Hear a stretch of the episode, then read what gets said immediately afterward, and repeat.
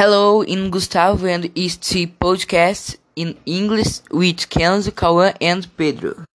The desert biome is from the regions of low humidity.